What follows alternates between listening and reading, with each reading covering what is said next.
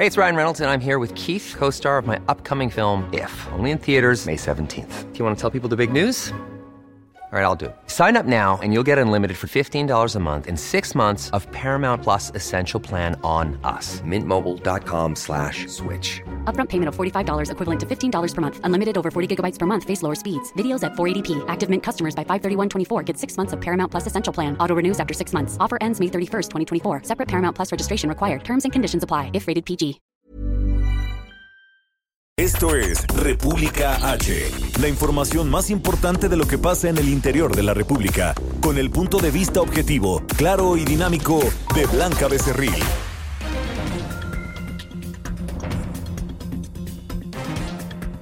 Hola, muy buenas tardes. Son las 12 del día de este viernes 8 de noviembre.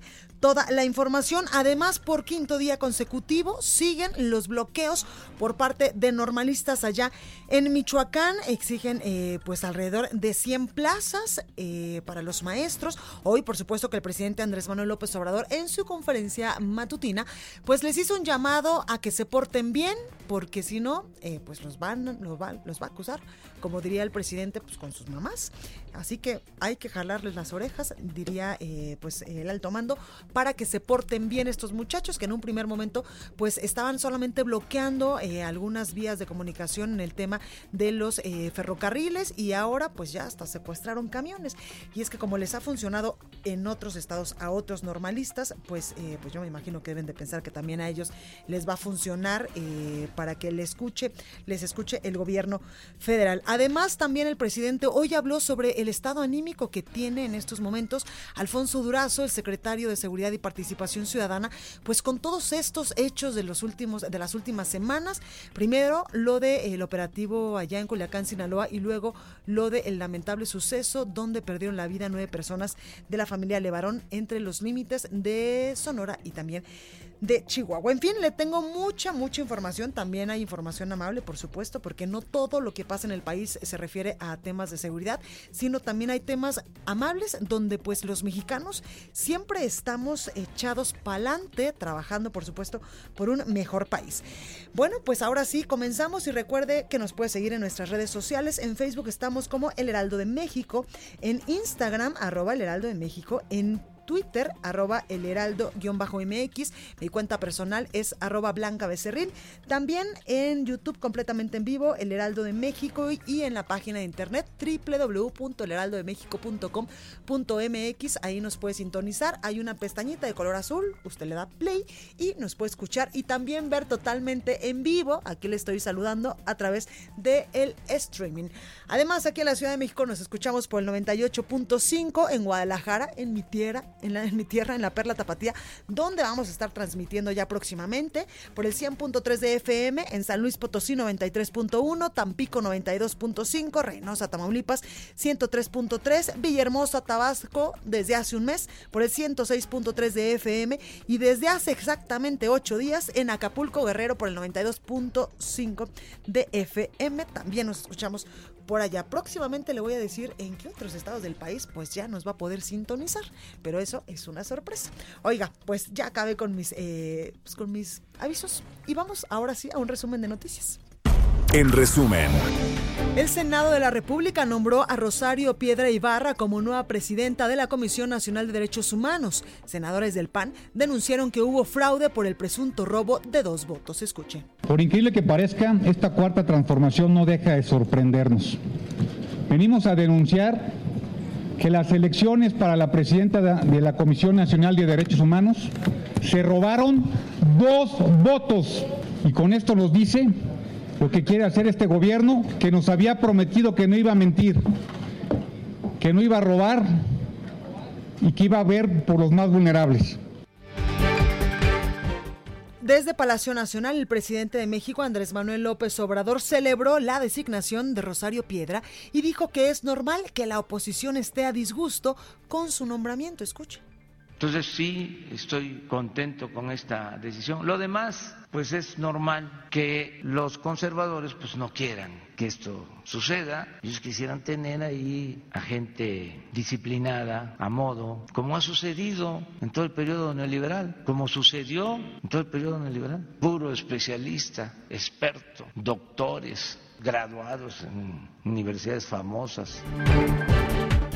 Este jueves, el primer mandatario encabezó la entrega de premios de la Semana Nacional de Radio y Televisión, donde se comprometió a reducir los tiempos oficiales en los medios de comunicación. Así lo dijo. Yo desde hace algún tiempo traigo lo de los tiempos oficiales, lo traigo como un tema a atender. Y él ahora supo plantear. Por segunda ocasión, en la Cámara de Diputados fue suspendida la votación de las reformas sobre las, las, facultades a la unidad de inteligencia financiera y sobre la reducción del financiamiento público para partidos políticos. En información internacional, el senador republicano George Howland señaló que Estados Unidos debe imponer sanciones a México por no tomar acciones en contra de los cárteles del narcotráfico que, dice el senador republicano, están asesinando a estadounidenses. Un juez de Nueva York ordenó al presidente Donald Trump pagar 2 millones de dólares por haber hecho mal, mal uso de su fundación en caritativa a fin de promover sus intereses políticos y comerciales. La ONU confirmó que en Irak se han registrado por lo menos 269 muertos y 8.000 heridos durante las protestas que estallaron desde el 1 de octubre y que han sido reprimidas por las fuerzas de seguridad del gobierno. La nota del día. Bueno, pues comenzamos con toda la información y lamentablemente pues se desplomó una avioneta en Temixco, esto en Morelos, donde pues fallecieron dos personas que eran las que eh, estaban dentro de la aeronave, una aeronave tipo Cessna 167, se desplomó esta mañana en un campo del municipio de Temixco y toda la información nos la tiene nuestra compañera Guadalupe Flores. Guadalupe, ¿cómo estás? Saludo con mucho gusto, gusto a ti y al auditorio. Eh, comentarte que esta mañana, cerca de las 8.48 de la mañana, una avioneta marca Cessna 167 color blanca eh, de la Escuela de Aviación Militar eh, realizaba prácticas de vuelo, pero desplomó, dos tripulantes fallecieron. comentarte que la aeronave con de matrícula XB JBN cayó en el campo, en un campo del municipio de Temisco, en, la zona metropolitana de Cuernavaca, y de acuerdo a lo que ha informado eh, pues autoridades de protección civil de Morelos, el eh, percance eh, ocurrió a unos metros del aeropuerto Marino Matamoros. Este accidente se registró como te mencionaba, a las 8.48 horas de este viernes, se dio reporte a través del número de emergencias 911 y pues de este incidente los dos tripulantes de esta aeronave perdieron la vida. En el, lugar todavía eh, pues, se encuentran elementos de la Comisión Local de Seguridad Pública, de la Guardia Nacional, incluso también participó la Policía Federal y bomberos del municipio de Temisco, acordonaron la zona para realizar pues también un levantamiento de los pues, dos cuerpos que eh, estos dos tripulantes que fallecieron tras desplomarse la avioneta. La información que te tengo, Blanca. Oye, eh, Guadalupe, estoy viendo justo ahora en, el, en eh, la cuenta de Twitter del gobernador Cuauhtémoc Blanco y no ha emitido ningún pronunciamiento, ¿verdad? Respecto a este hecho. En este momento no, eh, Blanca, pues el gobierno de Morelos solamente a través del área de comunicación, de protección civil del Estado es que confirmó este percance, este accidente. Sin embargo, no ha habido tampoco por parte de la cuenta oficial del gobernador Blanco Bravo, pues información sobre este hecho. Perfecto, pues ahí lo tenemos, Guadalupe. Gracias por esta comunicación. Muy buenas tardes. Buenas tardes. Y ya que estamos en Morelos, el comisionado estatal de Seguridad Pública, José Antonio Ortiz, eh, supervisó anoche la actividad del Centro de Reinserción Social, el Cerezo Morelos, donde la Comisión Estatal de Derechos Humanos del Estado de Morelos constató las condiciones del centro penitenciario. De acuerdo con un comunicado, el visitador de la CNDH hizo un recorrido donde confirmó la situación de calma luego de las versiones que surgieron en redes sociales sobre un presunto altercado en este penal.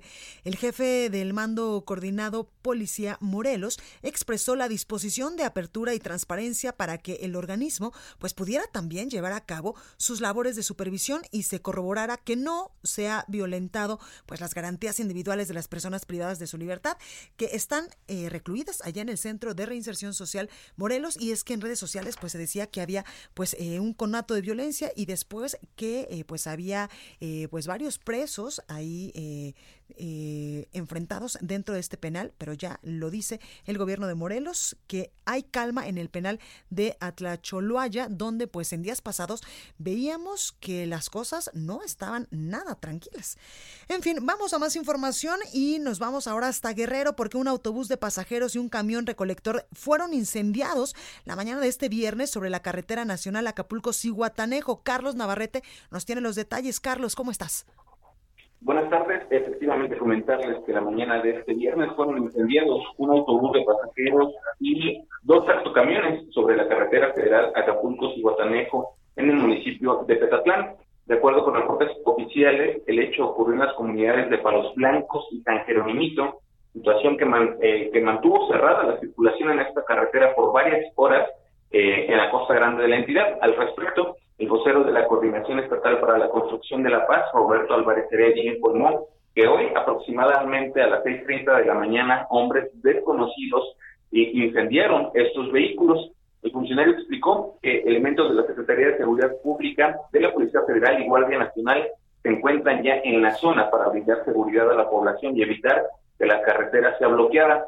Eh, hay que recordar a manera de contexto que el viernes de la semana pasada, hace exactamente una semana, habitantes de la comunidad de San Jerónimito, que es uno de los puntos donde hoy quemaron estos vehículos, bloquearon por varias horas la misma carretera para exigir la salida de la policía del Estado, argumentando abusos de autoridad y violaciones a los derechos humanos de los pobladores.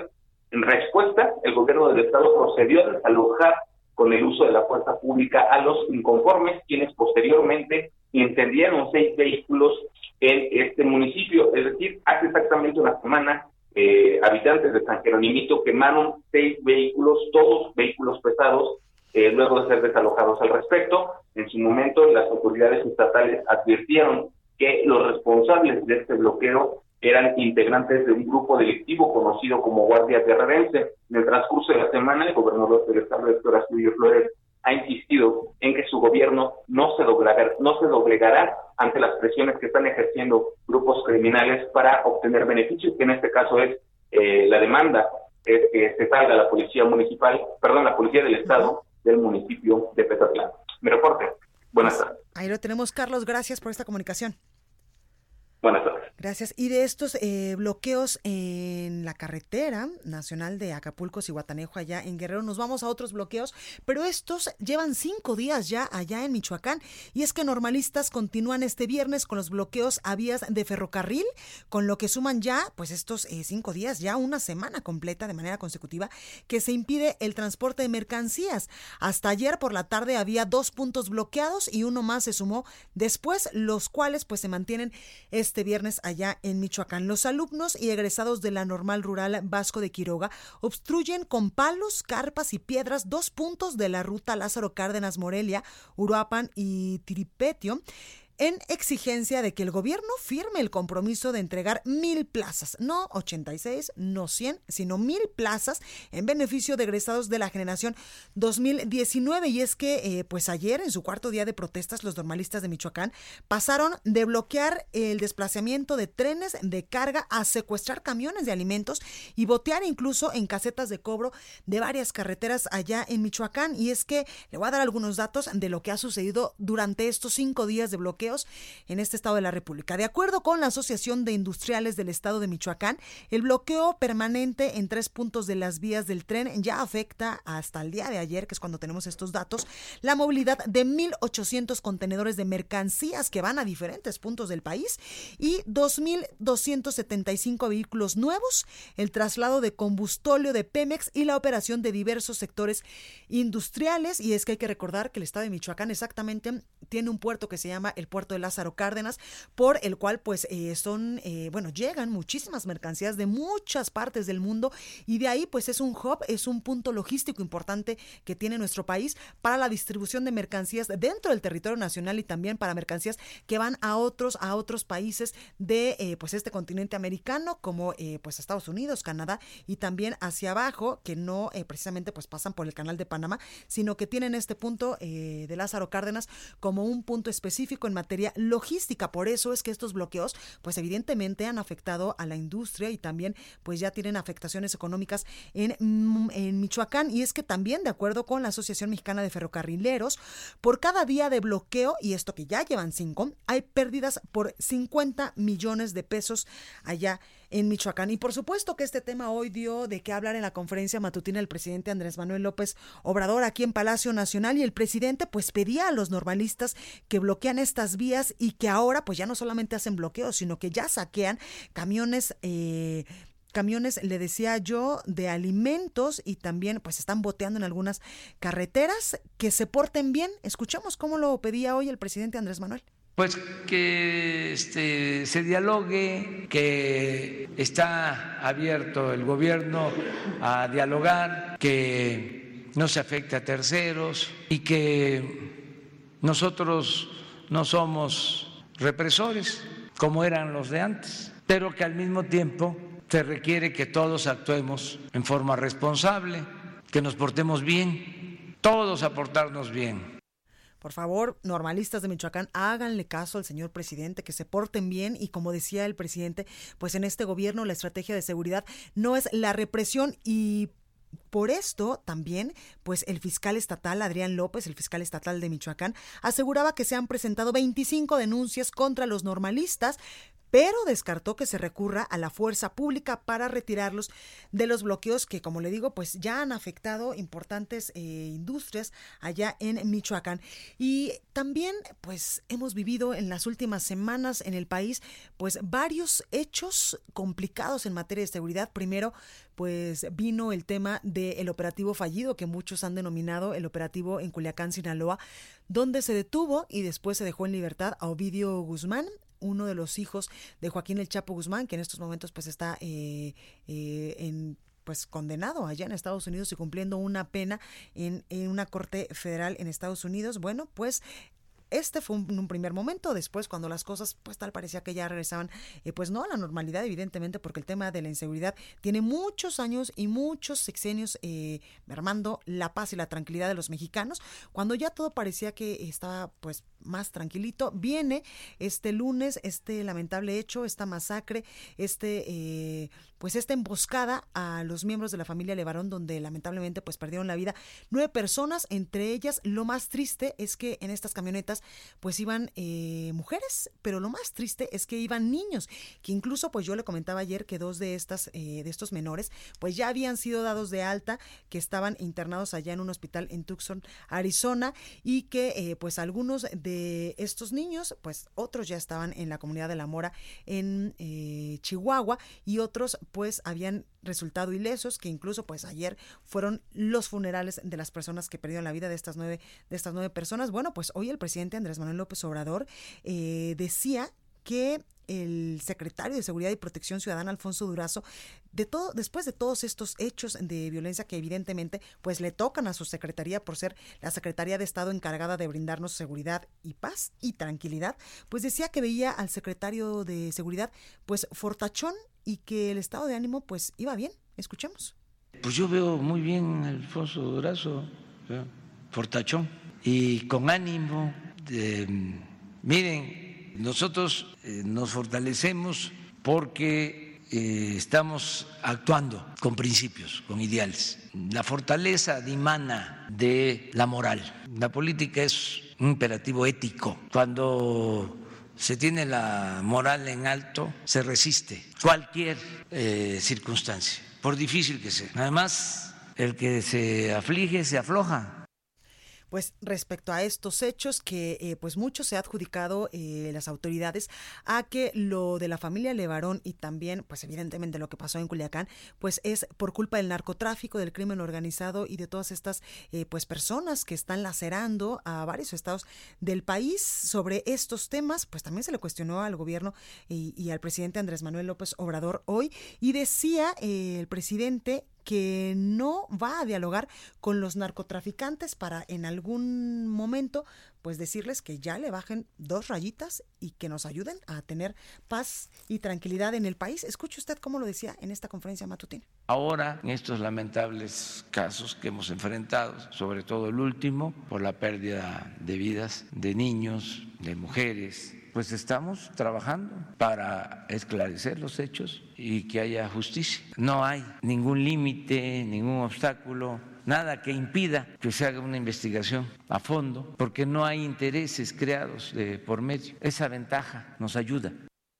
Y es que en este último punto el presidente pues se refería a que su gobierno se ha comprometido a que el ataque a la familia de Levarón será esclarecido y que no existen límites y que su gobierno pues no tiene acuerdos con grupos de narcos ni tampoco con grupos políticos o de intereses. También el presidente insistía en que su estrategia de seguridad consiste en garantizar el bienestar de la población, terminar con la corrupción y combatir el consumo de drogas con una campaña nacional que en estos momentos pues ya está en los medios de comunicación y en redes sociales. Y al respecto de la familia Levarón, eh, pues nuevamente se le cuestionó al presidente si va a aceptar o no la ayuda del gobierno del presidente Donald Trump y el presidente pues también ha dicho que se esperen tantito, que no su interés pues no es que nadie eh, le coadyuve o, lo empuje a una posible eh, confrontación con el presidente Donald Trump. Escuche. Que la actitud del presidente Trump ha sido muy respetuosa, lo reconozco, porque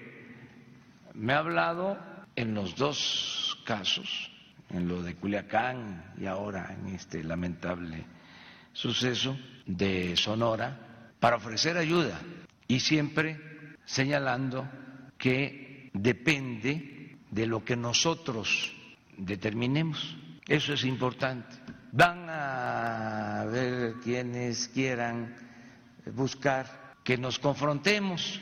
No lo van a lograr. Para que haya pleito, cuando menos se necesitan dos. Entrevista. Bueno, y tengo en la línea telefónica, me da mucho gusto saludar a Marco Antonio Cavada, él es diputado del Congreso de Guerrero e impulsor de una iniciativa que propone el Congreso para eh, pues dar castración química para violadores y pederastas. Diputado, ¿cómo está? Buenas tardes. Buenas tardes. Gracias por esta comunicación, diputado. Cuéntenos de qué va su iniciativa. Sí, presentamos la iniciativa, un proyecto de decreto para el Congreso de la Unión, en la cual eh, estamos presentando eh, una adición al párrafo sexto del artículo 22 de la Constitución Política de los Estados Unidos Mexicanos en el tema de la castración química, que es un proceso a través del cual se inyectan medicamentos antiandrógenos que producen que la cantidad de testosterona, lo que disminuye el libido y el deseo sexual. En este caso solamente se adicionaría el párrafo para quedar eh, que la castración química se podría aplicar a todos los hombres de la edad comprendida de 18 a 65 años que sean declarados culpables en casos de residencia reincidencia de violación y pederastía. Diputado, ¿pero esto es la solución para que no vuelvan a reincidir? No, no es la solución. Eh, realmente el caso de violación, de abuso a menores, tiene eh, otros, otros, otras formas de, de, origen, ¿no? Pero realmente no se ha cumplido en el país durante mucho tiempo el proceso de atención de, del trabajo de, psicólogos, de trabajadores sociales, y realmente nos presentamos que en México existe mucha incidencia de violación y de abuso menores. Pero en este sentido podemos ir nosotros en avanzada, como ya existen muchos países del mundo. El caso del Reino Unido, que es creo que es el más eh, significativo, que es la castración química voluntaria para reducción de penas. Entonces, podríamos estar abriendo el debate para poder eh, poner este tema sobre la mesa y que se pueda discutir ampliamente. Sí, exactamente, porque muchos eh, pensarían al leer esta iniciativa o al escuchar de esta iniciativa que se le estaría aplicando la castración química a aquellos eh, violadores y pederastas para que pues no purgaran alguna pena en prisión, pero esto no es así. No, no, no, no, esto no es así y realmente también va, va adecuado también. Ayer eh, eh, se presentó en el Senado también la misma propuesta, pero ya abre eh, el aspecto más amplio, incluso un padrón, un registro nacional de violadores y pedras que no lo existe en México y algo muy parecido a lo que existe en Estados Unidos para darle seguimiento a todo este tipo de, acciones eh, que se cometen en el Estado mexicano. Diputado, ¿los tratamientos de, eh, pues de esta castración química son costosos para el Estado? Eh, tienen, tienen un costo, pero realmente no es muy alto y en este sentido creo que se podría adecuar, no, no afectaría mucho un presupuesto del Estado. Diputado, ¿usted eh, tiene la mayoría allá en el Congreso de Guerrero o ha eh, pues entablado algún tipo de conversación con otros partidos políticos para que voten a favor esta iniciativa? Y también quiero preguntarle, ¿ha hablado usted con madres o con familiares o con asociaciones civiles también sobre este tema? Sí, bueno, somos 22 diputados de Morena, de 46, pero estamos haciendo lo propio ya que se turne, está turnado en la Comisión de Justicia y vamos a plantear el tema como un interés general. Y claro que hemos, que hemos hablado este, con víctimas, eh, eh, con personas que han sufrido violaciones. El día, en la semana pasada, se presentó aquí en Guerrero el informe de la Comisión Nacional de Derechos Humanos para el estado de Guerrero, Oaxaca y Chiapas, en el cual Guerrero queda en el último lugar en violaciones y, daños a los derechos de las mujeres. Tal es así que Guerrero ni siquiera eh, eh, despenalizado el aborto y ahora estamos trabajando en ese tema para que exista mayor protección a las mujeres en el estado de Guerrero. Y este tema sería, diputado, en un primer momento, evidentemente, la primera opción es meter a la cárcel a estas personas que cometieron este delito y después, eh, pues, suministrarles la, la castración química o la castración química sería para la reducción de penas como lo hacen otros países. Sí, yo creo que estaríamos en el primer, en el primer paso para reducción de penas y segundo podríamos hacer la parte ya, se podría aplicar eh, la castración química. Todo depende también de, de cómo se apresure esta propuesta, estas iniciativas en el Congreso y que se tenga la oportunidad de ir avanzando en los temas. Creo que este tema y muchos más temas ya estamos México eh, en esta época muy capaces para discutirlo y para poner eh, sobre la mesa estas alternativas, ¿no? Que no son una solución, eso también hay que decirlo. No es una solución realmente, pero se, se pone sobre la mesa para que pueda ser una alternativa, ¿no? Claro, por último preguntarle, diputado, y de manera muy breve, entiendo que la castración química pues tiene efectos que se anulan cuando dejan de suspenderle o dejan de aplicarle esta sustancia química al inculpado. Eh, bueno, lo que investigamos es que realmente no tiene efectos reversivos. Ah, Pero bueno, ahí está todavía eh, algunas cuestiones que se pudieran discutirse con expertos, pero a lo que yo sé que no tiene efectos reversivos. Perfecto, pues con eso nos quedamos. Marco Antonio Cavada, diputado del Congreso de Guerrero e impulsor de esta iniciativa, gracias por esta comunicación. Gracias a ustedes, buena tarde. Buena tarde. Bueno, yo soy Blanca Becerril, estoy República H. Vamos con el sacapuntas del día de hoy. Sacapuntas. Mucho de qué hablar dio la comitiva que llegó ayer con el presidente López Obrador a la comida con integrantes de la CIR, que preside José Luis Rodríguez Aguirre. Entraron con el mandatario la titular de Segov, Olga Sánchez, el de Comunicaciones, Javier Jiménez Espriu, el canciller Marcelo Ebrard y el vocero Jesús Ramírez. Nadie más nos platican que el gobierno mexicano se siente en la necesidad de dar rápidos resultados en el caso de la familia Levarón y por eso se colocó al frente al hombre fuerte de la 4T, Marcelo Ebrard. Pero uno de los problemas diplomáticos puede ser el deslinde de jurisdicciones, pues el tema de los homicidios toca a la Fiscalía de Sonora y las armas a la Federación. Estamos de regreso con la información más importante de la República en República H, con Blanca Becerril, transmitiendo en Heraldo Radio, en resumen. Cerca de 400 alcaldes de distintos estados del país entraron por la fuerza al salón del Pleno de la Cámara de Diputados para exigir una reunión con el coordinador de Morena, Mario Delgado, quien se negó a recibirlos. Enrique Vargas, presidente de la Asociación Nacional de Alcaldes, advirtió que podrían regresar el próximo martes. Escuche. Vamos a esperar, yo creo que sí va a querer dialogar yo creo que sí va a, poner el diálogo por delante y si no, vamos a estar aquí el martes con más de 15 mil personas. La Auditoría Superior de Oaxaca informó que 135 presidentes municipales de la entidad serán sujetos de sanciones, multas y amonestaciones por no comprobar el gasto de recursos públicos. La Fiscalía de Veracruz reportó la, la, detención de Jaime N., hijo del exsecretario de Seguridad del Estado, Jaime Ignacio Telles, por ejercicio indebido del servicio público. Esta mañana, autoridades ministeriales de Guerrero dieron a conocer que un comando asesinó a dos policías viales en, en el puerto de Acapulco. En Tlanepantla, Estado de México, vecinos de varias colonias manifestaron enojo por los daños que han ocasionado los baches en sus automóviles, no solo en las avenidas principales, sino también en calles secundarias.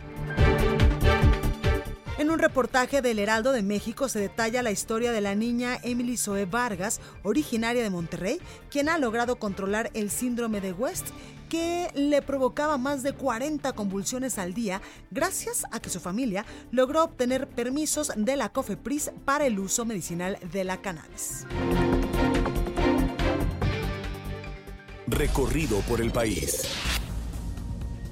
Bueno, continuamos con más información. Insiste Zapopan, allá en Jalisco, en no otorgar permisos que permitan venta de villas panamericanas. Nuestra compañera Mayeli Mariscal nos tiene los detalles. Mayeli, hola. Hola, ¿qué tal? Buenas tardes, Blanca. Buenas tardes a todo el auditorio. Así es, el presidente municipal de Zapopan, Pablo Lemus Navarro, ha comentado que pues aún hace falta mucho trabajo por parte de los desarrolladores para poder otorgarles en un momento dado los permisos de habitabilidad en este inmueble de las villas panamericanas y obviamente al otorgar estos permisos pues se podría eh, iniciar ya con la venta de, estos departamentos de este complejo. Y entre lo que les hace falta son 35 acciones urbanísticas que comprenden entre otras cosas pues eh, sesión de la propia villa eh, áreas de sesión por más de 40 mil metros cuadrados, líneas de alejamiento de drenaje pluvial y sanitario, además de que tienen que hacer obras para que el CIAPA les pueda eh, dar suministro de agua y vialidades comprometidas en la licencia de construcción, así como áreas de estacionamiento, aseguró Pablo Lemus. Así es que, pues bueno, las villas panamericanas todavía dan para mucho tema, eh, estaremos pendientes. Y en otra información que me gustaría comentarte también, Blanca, eh, el gobierno de Enrique Alfaro eh, vetó la ley de amnistía para mujeres víctimas de violencia de género. Esta ley fue aprobada ya por el Pleno del Congreso local. Sin embargo, pues a través de un documento, el primero de noviembre se hizo llegar al Congreso algunas observaciones en donde eh, se menciona que esta ley contiene conceptos imprecisos y ambiguos que de no atenderse podrían dejar en una situación de inseguridad jurídica a las personas condenadas por los delitos y poner en riesgo su acceso al perdón. Hasta ahora, pues este veto eh, lo que implica es que todavía mujeres que podrían verse beneficiadas por esta ley para obtener su libertad, pues tendrán que esperar.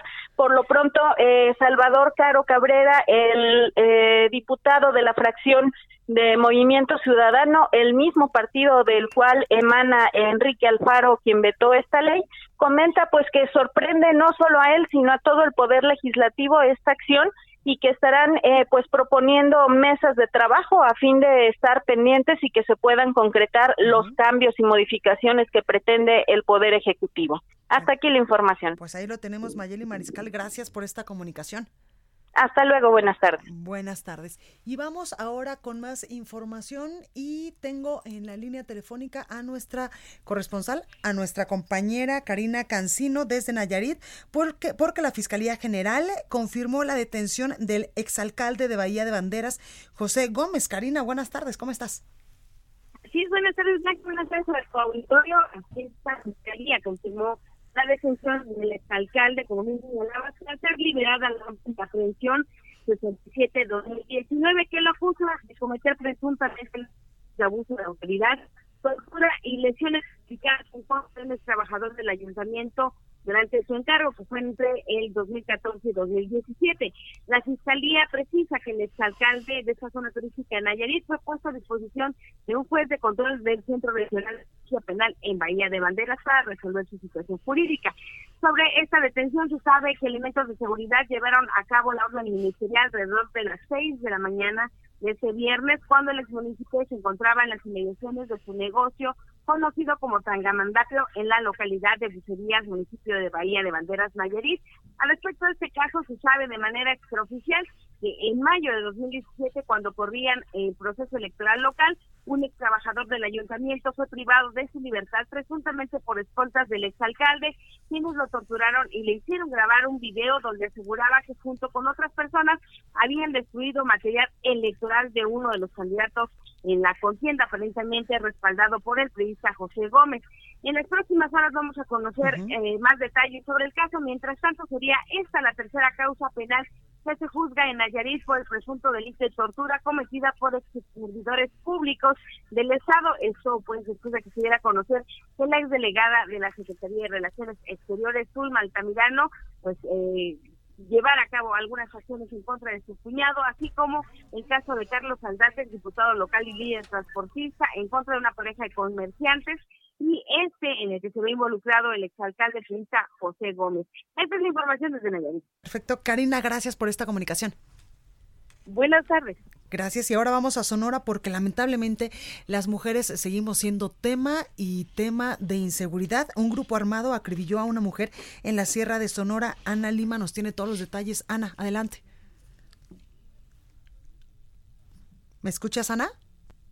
Bueno, perdimos la comunicación con nuestra compañera Ana Lima desde Sonora. En unos momentos más estaremos eh, marcándole de nuevo para que nos dé esta, esta eh, información. Ana, ¿ya me escuchas? Claro que sí, muy buenas, tardes, las a todo tu auditorio. Y es que ayer otro otro grupo armado atacó a una mujer en la Sierra de Sonora, incluso hirió a un hombre que iba acompañándola eh, en esta carretera con camino a Yécora aún con la presencia de cientos de elementos de la Guardia Nacional y mexicanos, eh, la ola de violencia aquí en la Sierra de Sonora no se detiene. Una mujer fue asesinada y otro hombre resultó herido de bala por un convoy armado que se atacó mientras transitaban por la carretera que conduce a Yécora, Sonora. Los hechos se registraron durante las primeras horas de este jueves, cuando el grupo armado atacó a los abordantes en un vehículo se transitaba por esta zona serrana, también conocido como municipio de Yécora. La mujer aún no ha sido identificada, la mujer quedó sin vida en este lugar, mientras que el hombre que resultó con lesiones por impacto de balas tampoco, y otro más, que según las autoridades es hermano de la hoy Oxisa, salió ileso. A través de un comunicado, la Mesa de la Seguridad para la Construcción de la Paz informó que se desplegó un operativo al municipio de Zaguatipa para investigar el ataque armado en el cual una persona perdió la vida y otra más resultó herida. Fue el mismo que notificó el fallecimiento de la mujer, el, hermano que salió ileso, que iba a bordo de esta camioneta y solicitó apoyo a las autoridades, por lo que de inmediato se trasladaron los servicios emergentes y de salud para atender al es importante eh, también que hay cientos, cientos de elementos del ejército, de la Guardia Nacional, de la Policía Estatal, incluso elementos de la Agencia General de, la Agencia General Ministerial y de la Fiscalía General de Justicia que se desplazaron hacia el camino de terracería que conduce al ejido El Trigo, a la mina La Inda, donde fueron estos en esos momentos el estado de Sonora se encuentra bloqueado por cientos de elementos de la Guardia Nacional y de la Sedena elementos de la policía estatal para evitar el tránsito de grupos de la delincuencia organizada que continúan en su disputa por el trasiego de, la, de drogas y de, y de armas en la frontera de Estados Unidos. Desde el pasado 17 de octubre, tras los hechos ocurridos en Culiacán, Sonora bloqueó la entrada sur en la estación 2, mientras que después de la masacre a la, a, la familia de varón, bloqueó la frontera sur es decir, Sonora está bloqueada eh, en sus dos fronteras que colindan con Chihuahua, con cientos de elementos de la Sedena y también de la Guardia Nacional. Pues ahí lo tenemos. Ana Lima, gracias por este completo reporte. Estaremos muy pendientes por todo lo que suceda por acá. Por supuesto que sí, gracias. Estados. Bueno, ya está con nosotros Antonio Bautista, coeditor de Estados del Heraldo de México. Toño, ¿cómo estás?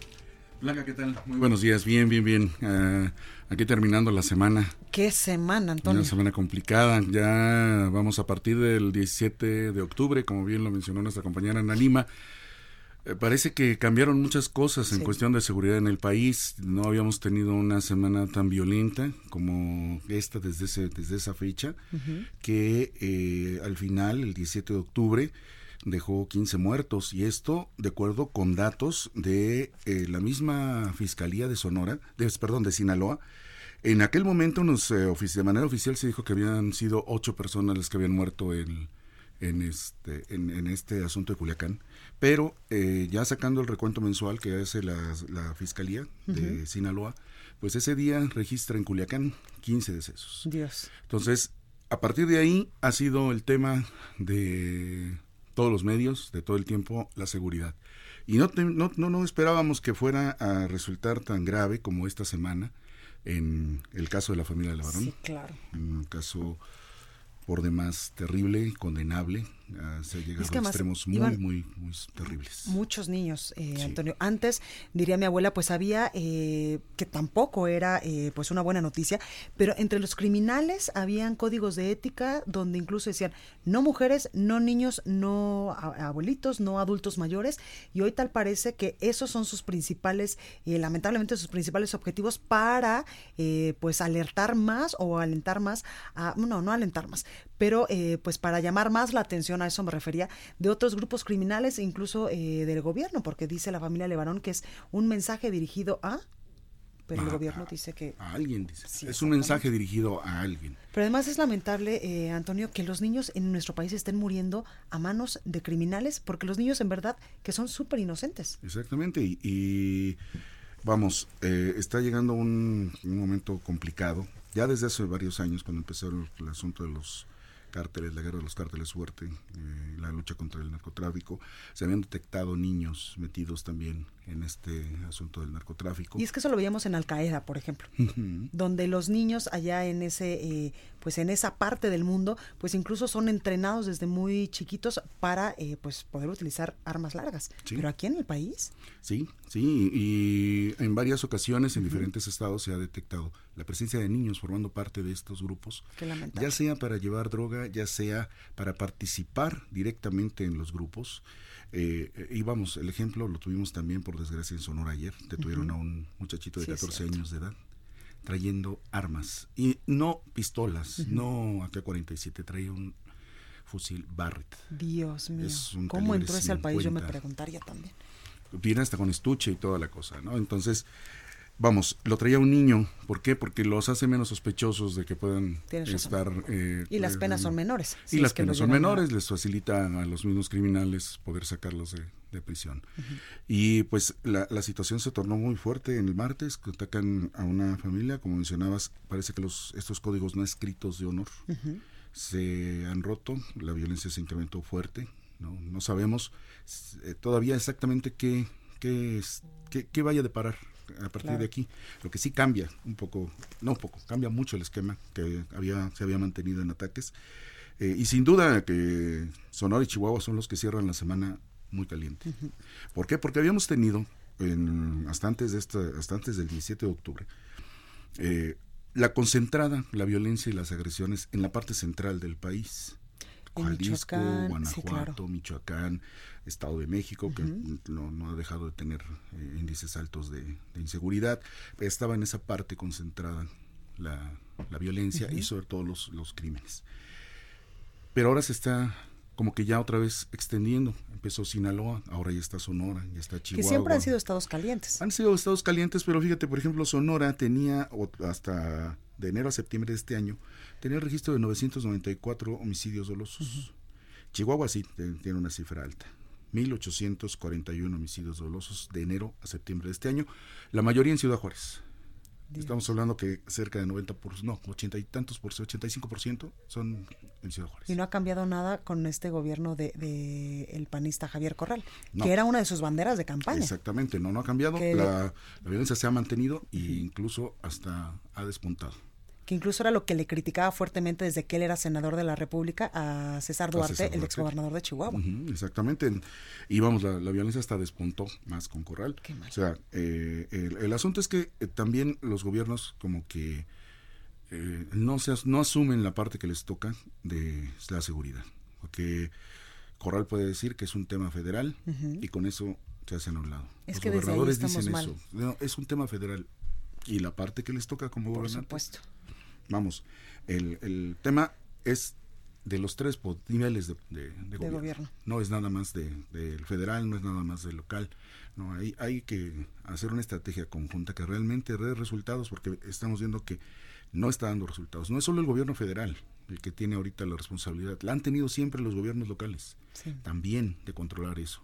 Como dicen que son delitos federales, pues ellos se quitan las, las manos. Como si no tuvieran la, obligación de brindar, de brindar, bienestar a las sociedades que los eligieron para encabezar gobierno. Bueno, y ahora esperemos, Antonio, que con esta baja en los recursos del presupuesto para el próximo año 2020 a los estados y municipios, sobre todo a los municipios en el tema del Fortasec, que es, eh, pues son eh, recursos etiquetados para el tema de seguridad, pues no vayan a salir ahora los presidentes municipales con que, pues no podemos con el tema de, de, de la inseguridad en nuestros, en nuestros municipios, en nuestras alcaldías, porque pues tampoco tenemos dinero. Sí, exactamente. Mucho ha dicho que la, la primera línea de combate en, contra la inseguridad son los municipios. Son los municipios. Claro. Y las policías municipales, por desgracia, tienen eh, pues muy malas cuentas de repente. O sea, hay unas evaluaciones que no se cumplen, que se han pedido y se han exigido los controles de confianza y no todos los estados cumplen con ellas, no todos al 100% y en muchas ocasiones, aunque detectan que hay estados donde hay presencia de elementos, incluso mandos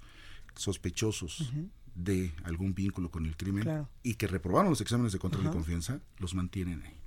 Que es lo que no ha sucedido, por ejemplo, en Quintana Roo, donde eh, pues la Secretaría de Seguridad Pública a cargo de, de Alberto Capela pues ha absorbido estas tareas en varios municipios. Así es. Y, y que ha destituido a las exactamente, autoridades. Exactamente, o sea, se, se, toma la decisión de quitar al mando municipal. ¿Por qué? Porque no hay capacidad, no hay confianza en que estén haciendo realmente su trabajo.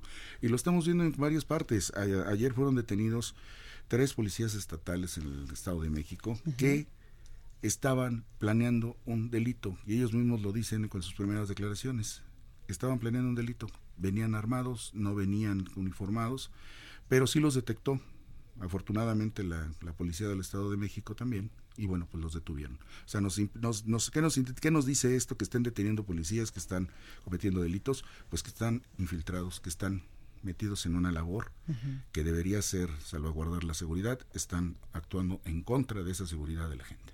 Y eso tiene afectado a todo el país. Totalmente. Todo el país, y lo vimos también en Ciudad Juárez la noche y del martes, madrugada del miércoles, este, se, se llevó a cabo un, un operativo en el Ceferezo 3 de Ciudad Juárez con miras de evitar controles internos, de quitar armas, de quitar drogas, de detectar todo lo que no tienen que tener los reos ahí.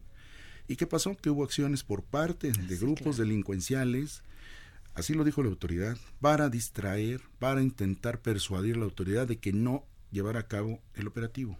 ¿Qué fue lo que más o menos pasó allá en Culiacán, Sinaloa? Exactamente. Entonces, ¿qué pasó? Pero aquí, ¿qué, qué, pasó? Pues fueron a quemar camiones en, en, las, en las calles, camiones de transporte urbano, donde se afectó a gente civil, se afectó a gente que no tenía nada que ver, que venía regresando en sus trabajos. Diez camiones de pasajeros fueron incendiados, cinco vehículos particulares también.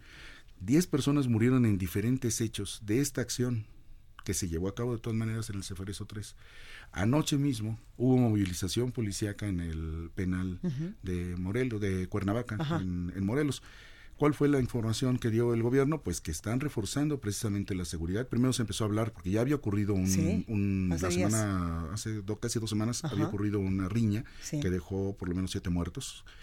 Y eh, se pensaba que iba otra vez otra riña. la, la autoridad eh, del Estado dijo, no es riña, estamos reforzando la seguridad entró gente del ejército, gente de la Guardia Nacional al penal y ahí se van a quedar para controlar que incluso decían que había un bueno que había habido un eh, pues como una inspección de la Comisión de Derechos Humanos del Estado donde decía que todo estaba en calma que todo estaba perfecto y que no había conato de violencia. Exactamente que no que en los operativos generalmente siempre tienen que ir visitadores de la Comisión Nacional de Derechos Humanos para dar cuenta y fe de que no se no se violen derechos humanos de los reos eh, bueno, de los eh, internos. Y pues en este caso estamos viendo que sí hay una situación compleja. Cerramos con otra vez una semana complicada y apenas está empezando noviembre. Ay, Dios mío, ojalá que ya cerremos la semana y cerremos el siglo y ahí nos quedemos. Pues ojalá y se tomen medidas suficientes para eh, reducir los niveles de los niveles de violencia que tal parece que sí se están desbordando. Recordemos que Michoacán tiene todavía bloqueos. Claro. Y hoy en la mañana Guerrero reportó bloqueos con incendio de camiones. Exacto. Y, el presidente Andrés Manuel ya les dijo que se porten bien a estos normalistas de Michoacán. Gracias, Antonio. Blanca, muchas gracias. Feliz fin de semana a todos. Buenas tardes. Gracias. Y vamos ahora a Ciudad Juárez, Chihuahua, una eh, pues un sitio donde ya no lo comentaba Antonio. Elementos de seguridad realizan trabajos dentro de la plaza Las Misiones por amenaza de bomba, lo que nos faltaba. Adrián Esquivel, ¿cómo estás? Adelante. ¿Qué tal? Buenas Adriana, ¿me escuchas? Pues comentarte que sí, efectivamente, en la mañana elementos de las fuerzas estatales realizaron un operativo en las misiones, el centro comercial eh, más grande de la ciudad de Ciudad Juárez, pero eh, con el, en el transcurso del día se han registrado otras dos amenazas más de bomba. Este, uno cerca de un monumento y el segundo es ahorita en el centro comercial Walmart, en donde también ya se desalojó a la gente y al parecer las alertas continúan a través de redes sociales. Pues ahí lo tenemos, Adrián Esquivel. Gracias por esta información y por supuesto que estamos muy al pendiente de lo que resulte en las próximas horas. Gracias. Gracias. Bueno, hasta aquí este espacio informativo. Yo soy Blanca Becerril, esto fue República H. Yo lo espero con todo el gusto del mundo el próximo lunes en punto de las 12 del día con más información.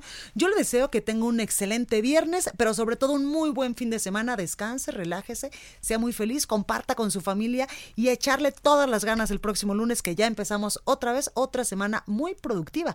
Bueno, que tenga muy buen día, buen fin de semana. Yo lo dejo, por supuesto, con la nota amable del día. Cuídese mucho y sea feliz. Vamos con la nota amable. Estudiantes del Tecnológico Nacional de México, Campus Poza Rica, obtuvieron siete medallas en el Robo Challenge, el torneo de robótica más importante de Europa, que este año se llevó a cabo en Bucarest, Rumania, y contó con la participación de 158 equipos provenientes de todo el mundo. El secretario de Educación Pública, Esteban Moctezuma, felicitó a los estudiantes por su disciplina, creatividad, compromiso personal y comunitario, así como por su desempeño académico, y a la institución por apoyar a que los jóvenes se interesen en los campos de la ciencia y la tecnología. El equipo de robótica, que estuvo estuvo conformado por estudiantes de las carreras de Ingeniería Mecatrónica y Electrónica, se llevó una medalla de oro, dos de plata y cuatro de bronce. Esto fue República H, la información más importante de lo que pasa en el interior de la República, con el punto de vista objetivo, claro y dinámico de Blanca Becerril. Continúa escuchando Heraldo Radio, donde la H suena y ahora también se escucha. Una estación de Heraldo Media Group. Heraldo Radio. When you make decisions for your company, you look for the no-brainers. If you have a lot of mailing to do, stamps.com is the ultimate no-brainer. Use the stamps.com mobile app to mail everything you need to keep your business running with up to 89% off USPS and UPS. Make the same no-brainer decision as over 1 million other businesses with stamps.com. Use code PROGRAM for a special offer. That's stamps.com code PROGRAM.